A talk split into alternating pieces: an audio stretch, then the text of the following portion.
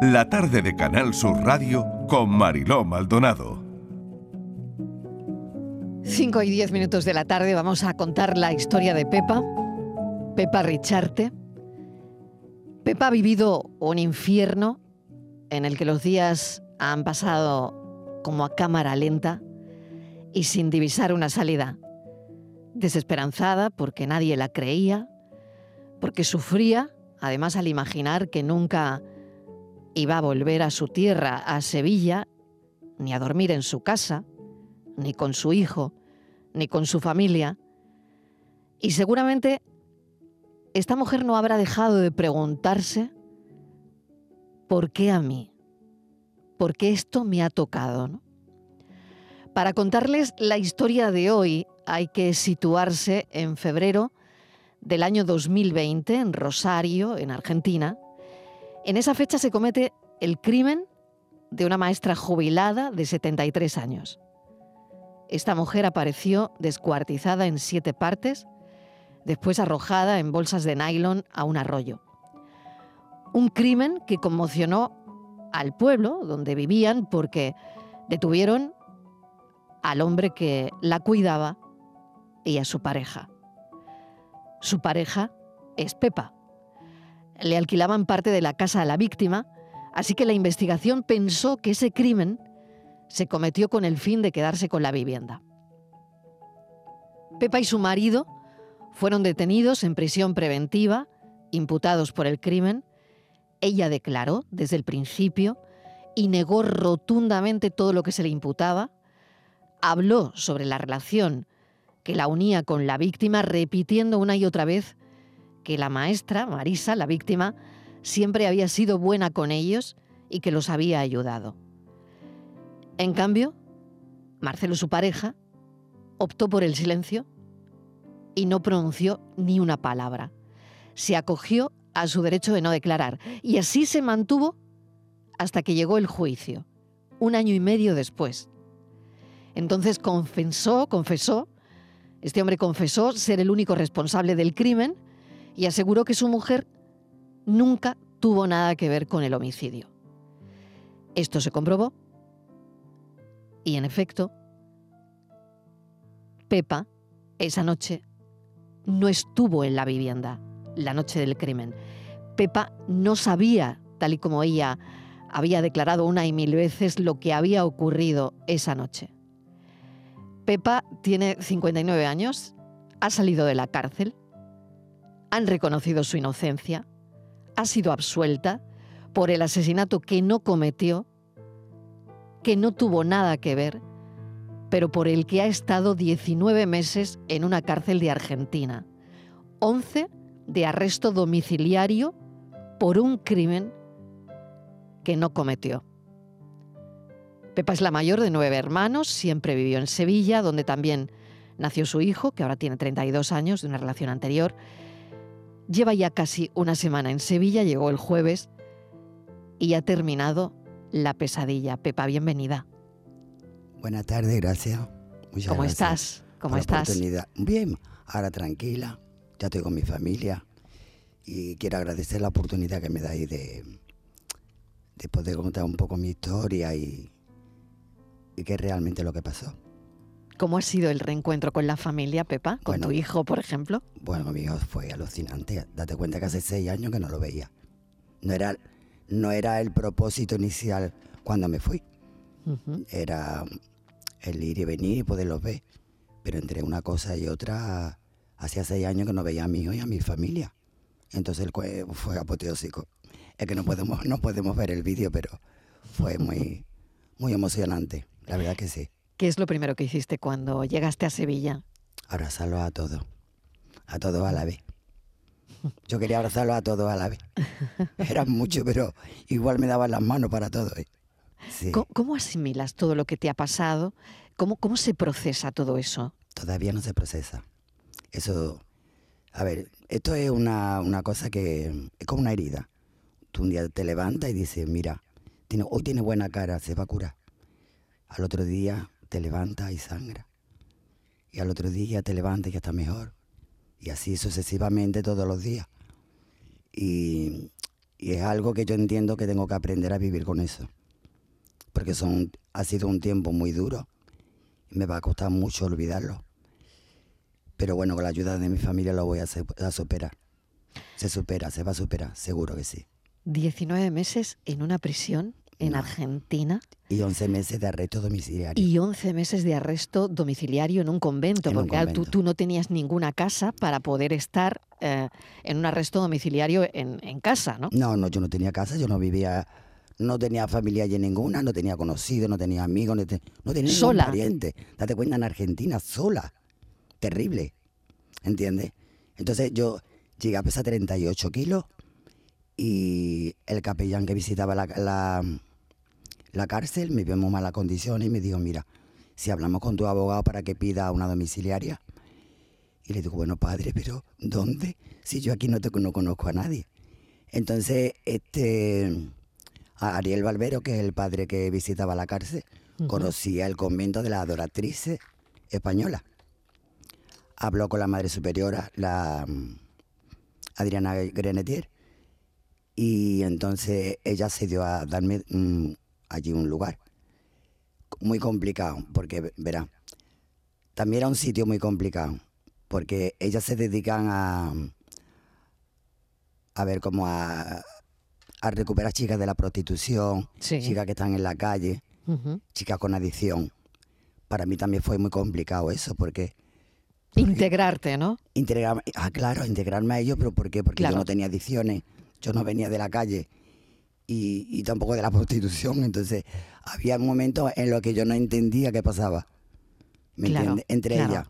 Claro, claro. Porque las adicciones dan mucha, muchos tipos de conductas raras y, y cuando uno no está acostumbrado a eso, pues no sabe qué hacer. O sea, que pasas de la cárcel a, claro, a un convento. A un convento. Eh, en la situación que nos estás contando, ¿no? Donde había chicas que venían de la prostitución con, con droga, eh, bueno, para recuperarse también. Bueno, ¿qué te pasaba a ti por la cabeza? Eh, en esos momentos, sobre todo, bueno, es que una yo creo que no se lo puede llegar a imaginar, ¿no? En una cárcel, siendo inocente, lejos de tu país, lejos de tu familia, has pasado frío, has pasado hambre, hambre Dices que has visto calor. que has visto de todo. De todo.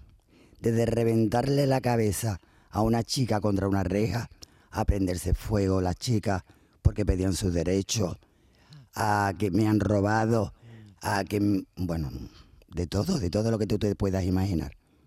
Nunca me llegaron a agredir, eso sí es verdad, ¿eh? pero robarme sí me han robado. ¿Qué hiciste el primer día? De ingreso en Bueno, el primer día yo lo recuerdo No lo sé, una, una, se pone a llorar, sobre todo pensando mm, que, cómo ibas a demostrar tu inocencia, de qué manera lo ibas a demostrar. No, no, Yo, no, yo no o cuando tú llegas, eh, eh, cuando te meten en prisión, ¿tú, tú, qué haces, Pepa? O sea, que, que bueno, yo, Entré, yo entré en prisión, entré, entré en un pabellón de ingreso, yo entré en shock completamente, después de todo lo que había pasado. Llevaba dos días de comisaría en comisaría y entonces yo, pero yo entré en shock, yo no sabía qué, qué pasaba, no sabía por qué estaba allí, ¿entiendes?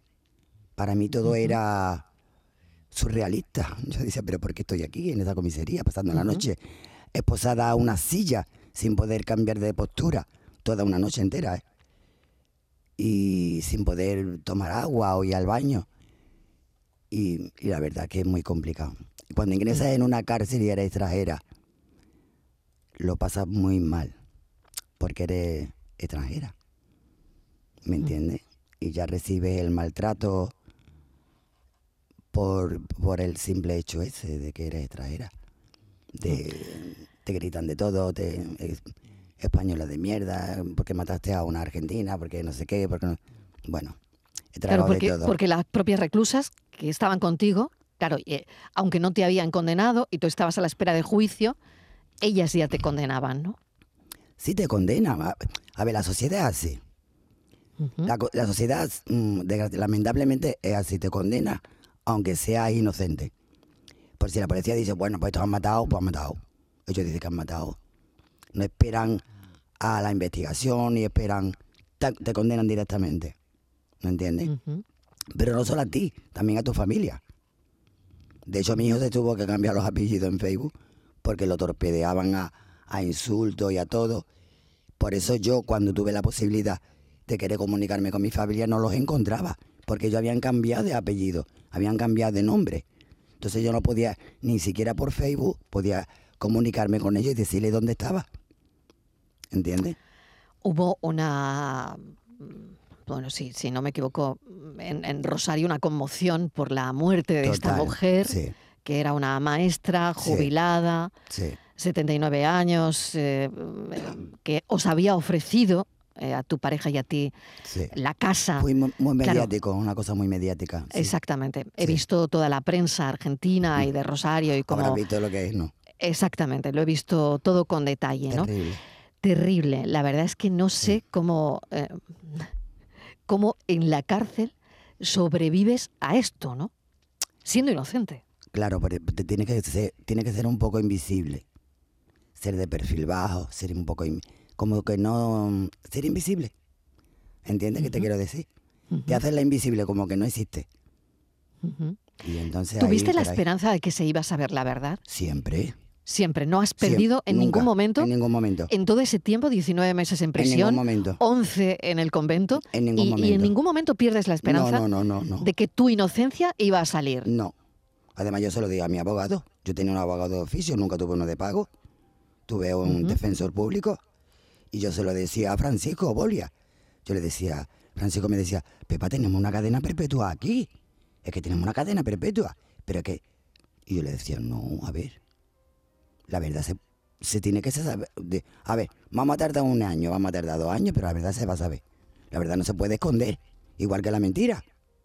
En algún momento se va a saber la verdad. Pepa, vamos al principio. ¿Dónde conoces a tu marido? En Sevilla. ¿Habías tenido problemas con él? Sí. ¿Violencia? Sí, claro. ¿Él fue detenido por violencia de género? Sí, estuvo nueve meses en la cárcel porque nosotros lo denunciamos y lo exportaron. ¿Lo deportaron? Lo deportaron. ¿Te convenció para que volvieras con él? Sí, porque él decía que él había cambiado, que se había dado cuenta de que lo había hecho muy mal. Pero él no podía poner un pie en España. No, porque él habían deportado. ¿Y te fuiste tú con él? Me fui con él. ¿Te fuiste a Argentina con él, a Rosario? Sí, después de cuatro años de que él estaba allí. Me convenció. ¿Cómo me calentó la oreja? Eh? ¿Cómo, te convenció? Me convenció, me dijo que me quería mucho, que, que lo necesitaba, que él quería a mi hijo, que se había dado cuenta de que todo Mm, que él había hecho las cosas muy mal y que él había cambiado, que allí había muchas oportunidades, que todo estaba... Mentira, nena. ¿Te lo creíste? Me lo creí, pero qué mentira más gorda. ¿Te lo creíste todo, Todo, todo, todo. Realmente yo lo quería. ¿Alguien, ¿Alguien te dijo que no te fueras? Toda mi familia. Pero viste cómo somos las mujeres de cabeza. ¿eh? Todo el mundo te dijo que no te fueras para allá. Sí, mi hijo, mi, todo el mundo. Mi familia me dijo que no, no quería que me fuera, decía que estaba muy veces, ¿Cuántas veces has pensado eso mientras estabas en prisión? Todos los días. Yo pensaba todos los días, yo lo hubiera hecho cuando lo hubiera hecho caso a esta gente y no me hubiera venido. Si yo lo hubiera hecho, ah, no, Dios mío, mi hijo me decía, mamá, no te vayas, estás muy lejos, allí no te podemos ayudar. Y yo, no, pero si ha cambiado, está todo bien. Mira. Así que yo llegué a Argentina con mucha ilusión, con la ilusión de montar un, un, mi propio negocio. ¿Un negocio? De, poner, de trabajar para ¿Con mí. él? Con él. Sí, sí, claro. Pensando que él había cambiado. Claro. No, estaba peor que aquí, ¿eh? ¿Y cuando llegas, qué te encuentras? De todo. ¿De todo? De todo, me encuentro de todo. Me encuentro de todo. ¿Y qué te dijo él de, de bueno, de todo lo que pasó? Porque bueno, e, está claro que al final él cuenta la verdad, ¿no? y él dijo que tú no tuviste nada que ver, pero ha estado año y medio callado.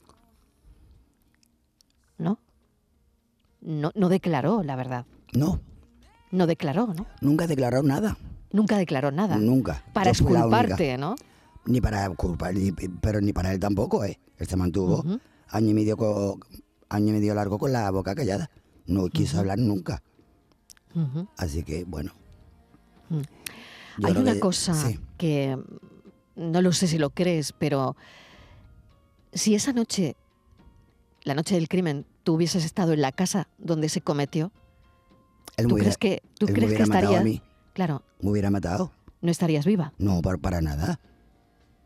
A ver, mm, María Isabel, que la, la señora que... ¿La víctima? Es la víctima. La víctima. Ella me defendía muchísimo ante él. Ante él me defendía muchísimo. Porque él no trabajaba, yo trabajaba mucho. Exacto. Y él me- ella me defendía mucho, ella me quería mucho, me quería muchísimo, me ayudó muchísimo.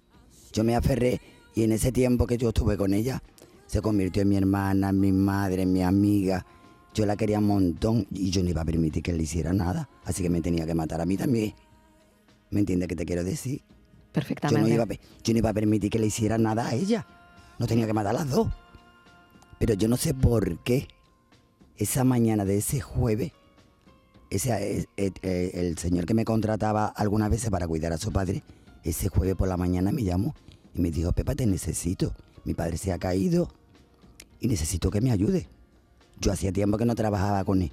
Mira, es que Dios hace las cosas. Y sin embargo, él me llamó y me dijo, necesito que te quedes esta noche y mañana. Y le di, pero si mañana no te puede quedar, no importa, esta noche. Es como si algo me quisiera sacar de allí. No sé, mm, tú no, a ver, Sí.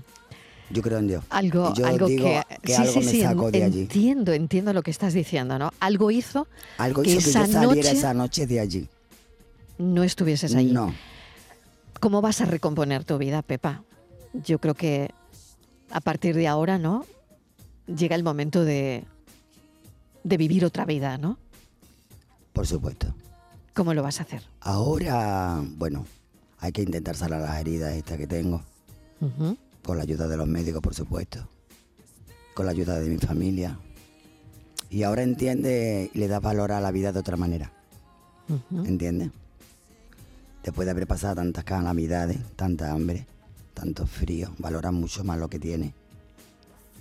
Y le da de otra, le da mm, otra valor a las cosas. ¿Me entiendes? Las cosas más pequeñitas. Que antes no le daba. ¿Quién te ha ayudado? ¿A qué? ¿A entender eso? Mi psicóloga ha hecho un trabajo conmigo genial. Yo veo que tu psicóloga ha hecho un buen trabajo. Muy bien. Está claro. Ha trabajado conmigo, no te puedes imaginar, durante dos años. De Todavía todas, ella... de todas toda- formas, tienes Sí. un carácter, eh, creo, ¿eh? Que ha podido con esto, ¿no? Sí. no, no todo el mundo hubiese podido con todo lo que llevas vivido. Mi hermano dice que tengo un par de ovarios muy bien puestos. Yo creo que también. ¿eh? Yo creo que también. No, pero la verdad es que la fuerza me la han dado ellos. La fuerza me la han dado ellos porque ellos creían en mí. A ver, yo soy la mayor de nueve hermanos. A todos les he puesto el pañal, a todos les he puesto el, le he dado el biberón. Porque mis padres trabajaban en la calle vendiendo verdura y eso. Yo me tenía que hacer cargo de ellos. No tenía más remedio. Nueve hermanos. Sí. Mm. Y a todos los he enseñado a andar y a comer y a todo. Y ellos conocen a, a su hermana mejor que nadie. Y entonces ellos creían en mí desde el minuto cero, ¿entiendes? Mm. Sabían. Tu hermano no está en el estudio. Mi eh, hermano está ha- en el estudio, mi hijo te ha, ido, te ha ido, te han venido, te están acompañando y se están emocionando con las cosas que, Y sí, que estás diciendo. sí, sí. Mm. Te ha ayudado también eh, Javier Casado. Sí, la Eh, asociación más 34. Me claro, ha ayudado yo- mucha gente. ¿eh? Sí, Porque en este camino, a ver, a ver, esto ha tenido un proceso muy largo. muy largo. Sí. Y entonces la gente ha ido apareciendo y ha ido haciendo su trabajo. Aparecían otros, hacía otro trabajo, otro trabajo. Por ejemplo, en el primer contacto que yo tuve con la calle fue Mujeres tras la reja. Es una ONG que hacía talleres y hacíamos radio en... Claro. Hacíamos Eso radio en la me cárcel. contaste el otro Sí, día que- Buenísimo, Y, y yo creo que se nota, ¿eh? buenísimo. Se nota que, has hecho espacio- radio. Era un espacio donde... Radio en la cárcel. A ver, ¿y, y cómo era? ¿Qué hacías? ¿Presentabas un programa? Nosotros hacíamos un programa de radio que... Sí. Un espacio que nos daban durante de una hora. Yo me sentía súper contenta porque además yo decía, bueno, yo estoy aquí metida, pero mi voz sale fuera. Madre, qué lujazo. Qué Mi, fuerte. mi voz sale fuera de aquí, de la cárcel. Yo estaba súper contenta cuando venía. Aparte era mi única visita que yo tenía, las chicas de la radio, ¿me entiendes? Me hice súper amiga de, la, de las periodistas. Ah, no, todavía mm, nos hablamos y nos contamos y, y bueno, salíamos, cuando ya me quitaron la toallera, salíamos por ahí a tomar café, ya me llamaba, me, llevaba, me llevaban por ahí fuera, porque mm, para que yo me adaptara afuera, a mí me daba miedo salir fuera, sola.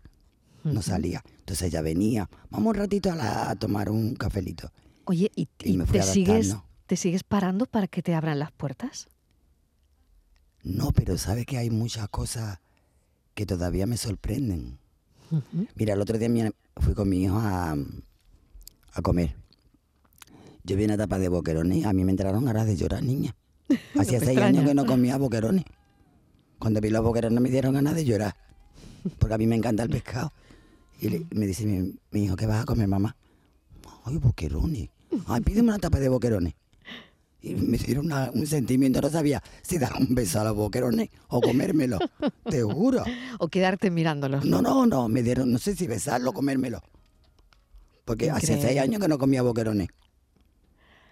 Javier Casado está al teléfono, está oyendo todo tu testimonio, todo lo que estás Es contando. buenísimo ese tipo. Director de la ONG Fundación Más Buenísimo. 34, eh, ha hecho posible que esta entrevista se lleve a cabo. Javier Casado, bienvenido.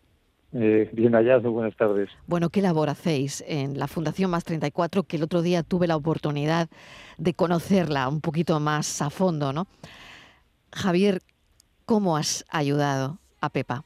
Mm, Bueno, lo primero que tiene Pepa es la suerte de una familia como la que tiene, que en muchos casos nosotros que estamos asistiendo a españoles por todo el mundo eh, durante todo el año, las 24 horas, bueno, pues hay muchas veces que las familias eh, siempre hay dudas, ¿no? Sobre lo que ha podido dejar de hacer. Y en este caso nunca hubo dudas y es el mayor apoyo para que Pepa esté Siempre fuerte, los su días- los días familia- correcto, siempre. Claro, siempre, su ahí. familia creyó en ella y en su inocencia.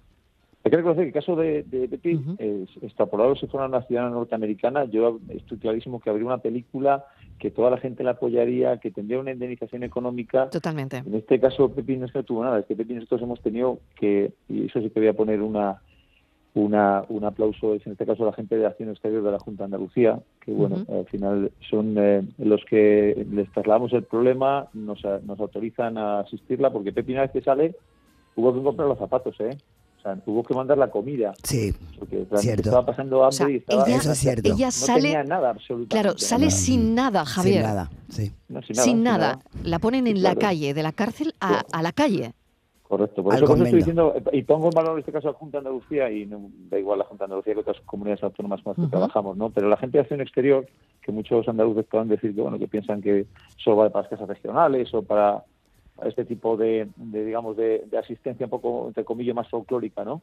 Eh, pues no, no es, es- es- al final son personas, son entes, las cuales te reúnes, eh, eh, hay un problema y hay una solución que tomarla de hoy para mañana, porque aparte hay que pagar un billete de avión, hay que dar una asistencia jurídica y hay que sacarla a esta persona de ahí ya y que no pase hambre, porque si en la cárcel pasaba hambre y fuera va a pasar más, no tiene sentido. Y bueno, pues yo me quito el sombrero en dos, en tres partes, me voy a quitar el sombrero. Yo también ella, con vosotros. Que cree, que cree en ella, Ella que en cree en ella. en su, en su familia, Exacto. que nunca dejó de creer en ella, y en este caso en la gente de Acción Exterior de la Junta de Andalucía, lo dejo bien claro, y hablas con alguien de Valladolid, ¿eh? que estoy muy lejos de.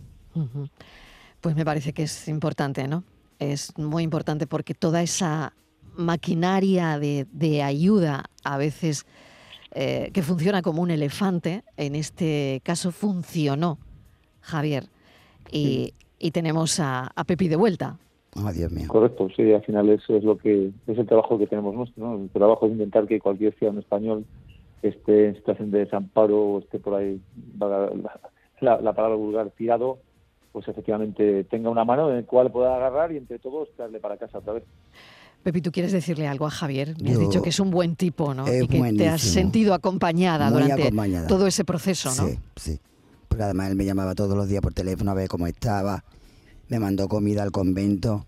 Porque si es cierto, a ver, las chicas allí tenían otro Otro perfil. ¿no? otro perfil porque Claro. ella la subvencionaba al Estado de allí. Yo no. ¿me entiendes? Entonces yo tenía que hacer de algunas cosas. Las monjas no te daban tampoco todo. Y toda la ropa que te daban era donada, toda la ropa era... Yo tenía unas zapatillas rotas. Y digo, mira, mientras que la, la gente anda por ahí con mi, con mi dinero y la gente que me tiene que dar el dinero de allí, no, que me corresponde. Y yo estoy con unas zapatillas rotas. Oye, yo en 24 horas había un... No, es que eso es- mira, si algo tenemos claro y siempre decimos... en 24 horas esta mañana estábamos- zapatillas nuevas. ¿eh? No, no, estamos, ya estábamos hablando con una paciente, en este caso es- era un madrileño que se está ahora mismo en Perú. Nos negamos a que un español esté en la situación que esté pueda estar, que no tenga ni siquiera ropa, ¿no? O sea, es algo que no nos cabe en la cabeza. Entre, bueno, eh, como decimos, nuestra grandeza de país también tiene que verse en estas situaciones, ¿no? Entonces, eso nos negamos. ¿A cuántas personas estáis ayudando, Javier? Pues mira, en total a día de hoy eh, en españoles más de 900 y andaluces 117 concretamente. Pues hablaremos de, de todo eso. Javier Casado, director de la ONG Fundación Más 34. Y yo no sé si queréis hablar entre vosotros, si os queréis decir algo. Javier, No, yo- yo- yo le voy a Pepe, decir una cosa, le voy a Javier. decir una cosa, lo bien, lo bien que habla las con perdón las narices que tiene por no decir otra palabra otra vulgaridad pero escucha lo, lo mal que ve porque voy a contar una anécdota a todos Sí.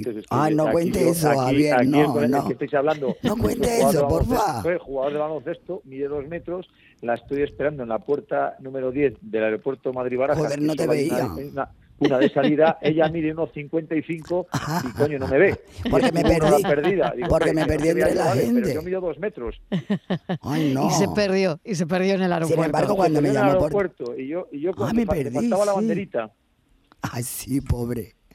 No lo veía, no lo, no lo ve. Es que yo veo mal de, de lejos.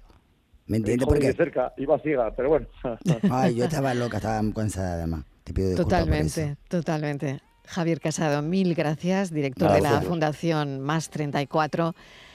Pepi, Qué madre mía, ¿eh? Muy fuerte. Yo creo que es la historia más fuerte que hemos contado en, en los últimos programas, la verdad. Es muy fuerte todo esto, sí.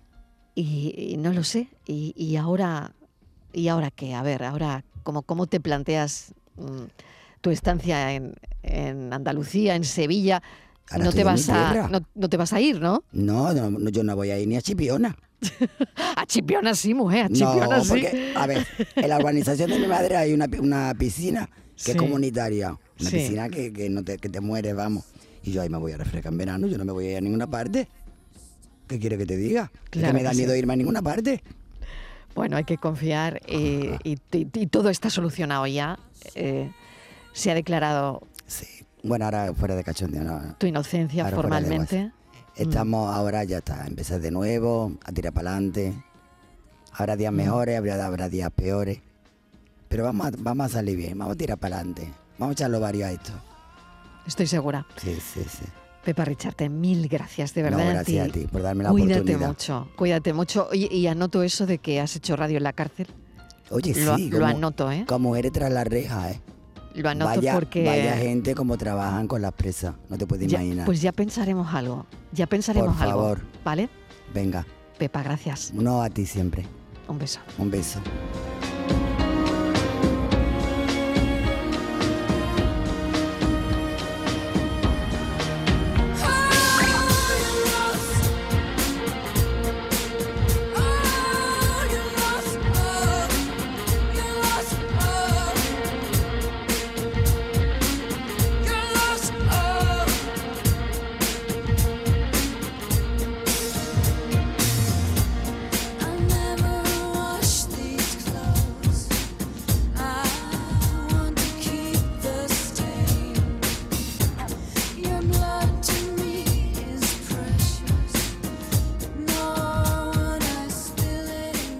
Tarde de Canal Sur Radio Con Mariló Maldonado. También en nuestra app y en canalsur.es.